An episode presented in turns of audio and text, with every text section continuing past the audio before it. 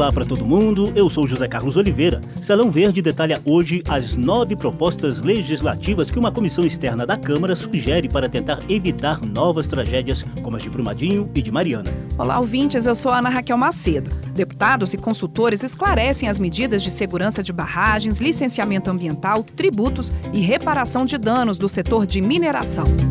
Salão Verde, o espaço do meio ambiente na Rádio Câmara.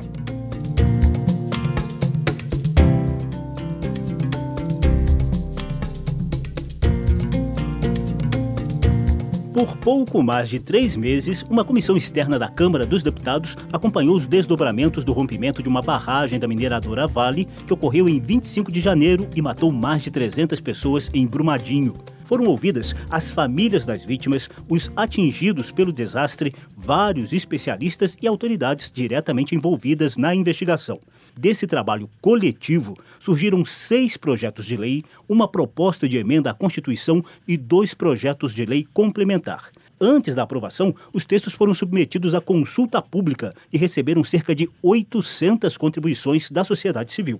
Muitas dessas sugestões foram acatadas pelos deputados da comissão externa. A proposta mais complexa é a que altera a Constituição para acabar com a isenção de ICMS para produtos primários da atividade mineral. A intenção dos deputados é fazer com que as empresas paguem os devidos impostos pela exploração mineral, sobretudo minério de ferro, e garantam mais recursos para os estados investirem em políticas públicas. Por se tratar de PEC, essa proposta ainda depende da assinatura de pelo menos 171 deputados para iniciar a tramitação formal na Câmara. As demais propostas já estão tramitando. A próxima etapa é garantir urgência urgentíssima para que alguns desses projetos de lei sejam votados o mais rapidamente possível durante um esforço concentrado do plenário da Câmara dos Deputados. Para tentar evitar novos crimes socioambientais na mineração, a comissão externa propõe o aperfeiçoamento da Política Nacional de Segurança de Barragens, do licenciamento ambiental e da reparação de danos do setor. É criada, por exemplo, a Política Nacional de Direitos das Populações Atingidas por Barragens e se prevê mais foco no planejamento das ações de proteção e defesa civil antes do início da operação dos empreendimentos da mineração.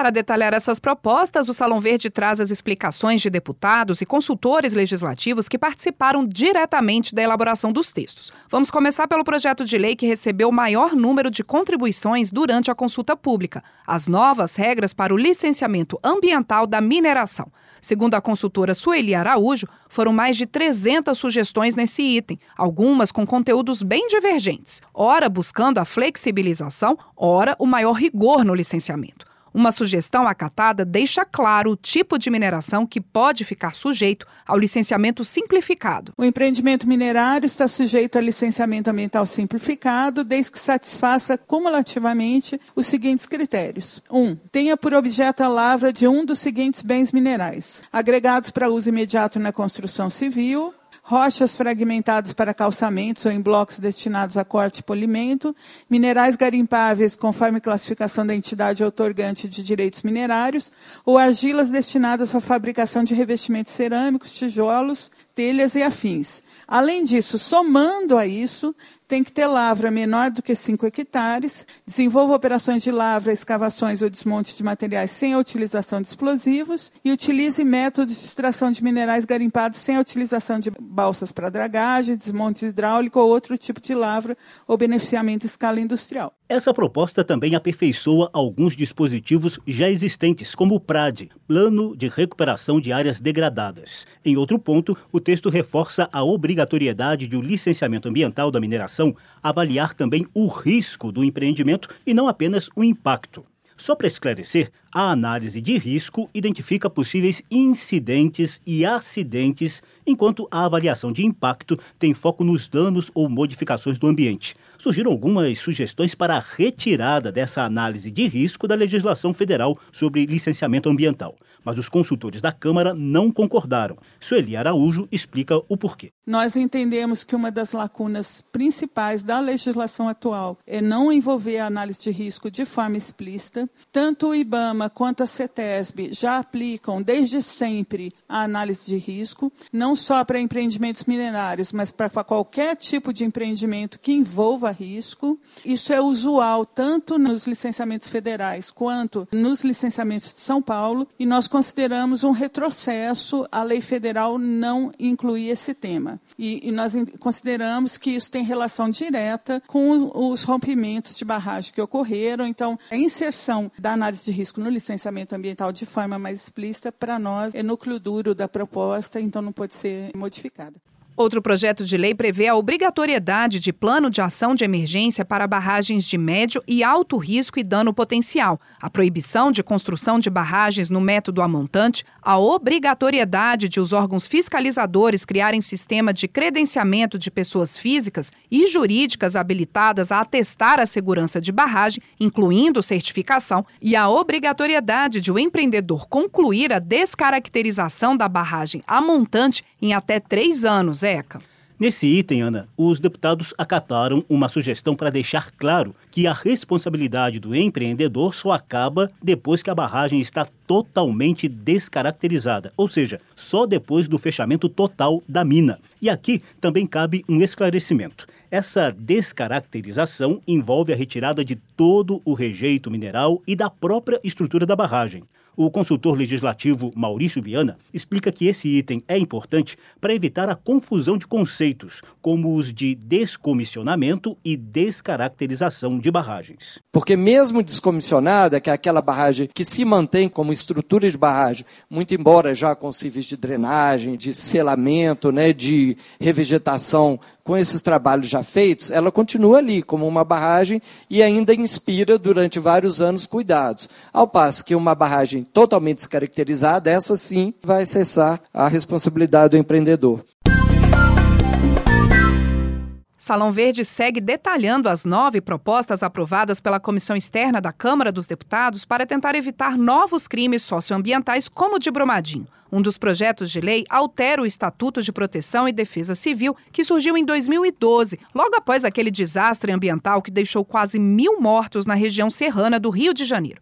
Essa tragédia ocorreu em 2011 e teve causas naturais, principalmente o excesso de chuva que levou a enchentes e deslizamentos de terra. Para contemplar outros casos no Estatuto de Proteção e Defesa Civil, a comissão introduziu um capítulo específico para acidentes ou desastres induzidos por ação humana. O texto também reforça o planejamento das ações de proteção e defesa civil antes do início da operação dos empreendimentos da mineração e condiciona a emissão da licença ambiental de operação à elaboração do plano de contingência prevê ainda a prestação de assistência prioritária e continuada à saúde física e mental das pessoas atingidas por desastres por parte do empreendedor e do SUS, o Sistema Único de Saúde. Outra proposta altera a lei de crimes ambientais para tipificar a chamada conduta delitiva do responsável por rompimento de barragem. Além disso, cria um novo tipo de crime, o ecocídio. A ideia é punir com 4 a 20 anos de reclusão a pessoa que causa desastre ecológico pela contaminação atmosférica, hídrica ou do solo, pela destruição significativa da flora ou mortandade de animais que gera estado de calamidade pública. A consultora Sueli Araújo explica que a noção de ecocídio é bem ampla. Por sugestão também do pessoal que participou na consulta pública, tem um parágrafo que fala que se ocorrer morte de pessoa, a pena é aplicada independentemente da prevista para o crime de homicídio. No nosso entendimento, a questão do crime de ecocídio é uma boa ideia, porque a questão não está ligada só a rompimento de barragem. Você pode aproveitar essa oportunidade e falar em geral de desastres, né? Desastres causados por ação humana, como sancionar isso na esfera penal. Não sei se isso vai gerar polêmica ou não em, plenário. No nosso entendimento, a proposta é, deve ser acatada.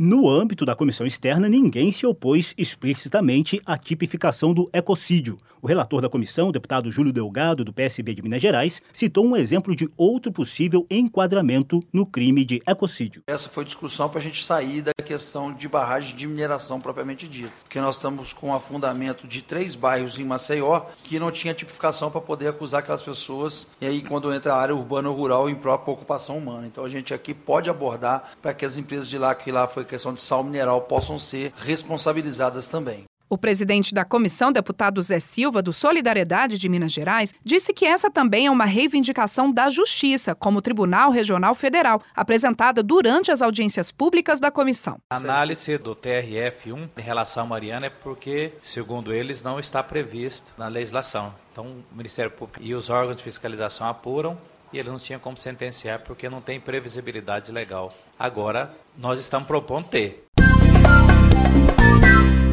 Há projetos de lei que também mexem nas finanças da mineração. Um deles ajusta as alíquotas da CEFEM, a compensação financeira pela exploração de recursos minerais, e cria o Fundo para Ações Emergenciais decorrentes de desastres causados por barragem de mineração. A ideia é garantir recursos para a reparação dos danos socioambientais. Outro projeto de cunho mais social cria a Política Nacional de Direitos das Populações Atingidas por Barragens. Também são contemplados nessa política os afetados por desastres que estão na iminência de acontecer, como são os casos de Barão de Cocais e Nova Lima, cidades mineiras, onde alarmes de emergência tocaram recentemente. Essa proposta partiu da deputada Áurea Carolina, do PSOL de Minas Gerais. Nós estamos construindo um marco para que esse país se veja viável no futuro.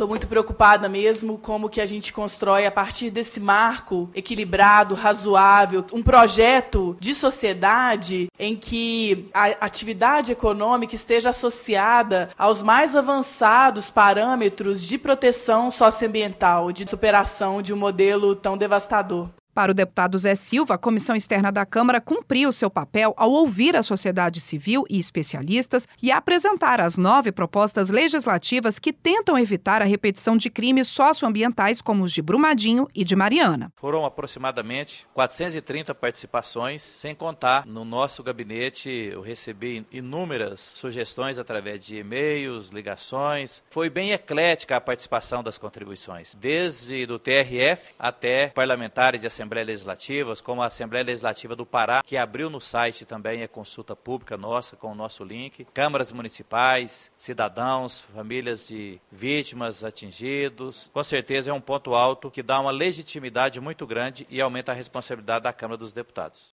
Com o auxílio da Polícia Federal, Ministério Público e Polícia Civil de Minas Gerais, uma comissão parlamentar de inquérito da Câmara dos Deputados investiga o crime socioambiental de Brumadinho, agora com foco na punição aos responsáveis pelo rompimento da barragem da mineradora Vale, que matou mais de 300 pessoas e causou danos incontáveis ao meio ambiente, sobretudo ao longo do rio Paraopeba. O delegado Eduardo Figueiredo atualizou o andamento dos inquéritos criminais da Polícia Civil de Minas Gerais. Segundo Figueiredo, restam poucos investigados para prestar depoimento. São interrogatórios cirúrgicos, por isso tem um momento certo para fazer, para a gente poder compilar algumas provas que ainda estão sendo produzidas. Estamos no aguardo também dessas questões periciais, que são bastante complexas, por isso fica essa questão material pericial pendente para fazer a conclusão das nossas investigações. O relator da CPI da Câmara, deputado Rogério Rogério Correia, do PT Mineiro, avalia que o compartilhamento de informações evita o retrabalho e permite o foco das novas investigações.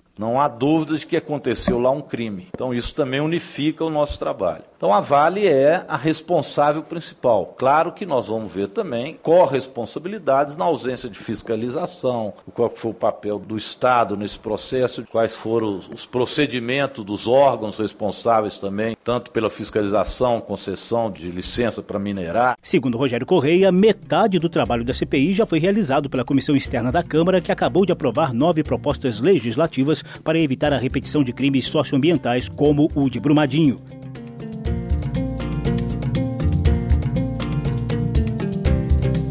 Salão Verde teve edição de José Carlos Oliveira. A apresentação foi minha, Ana Raquel Macedo e também do José Carlos. Os trabalhos técnicos foram de Wesley Lima e há links para você ouvir de novo essa ou outra edição do programa nas páginas da Rádio Câmara na internet ou no Facebook. Basta procurar por Salão Verde. Obrigada pela atenção. Tchau, tchau. Salão Verde, o espaço do meio ambiente na Rádio Câmara.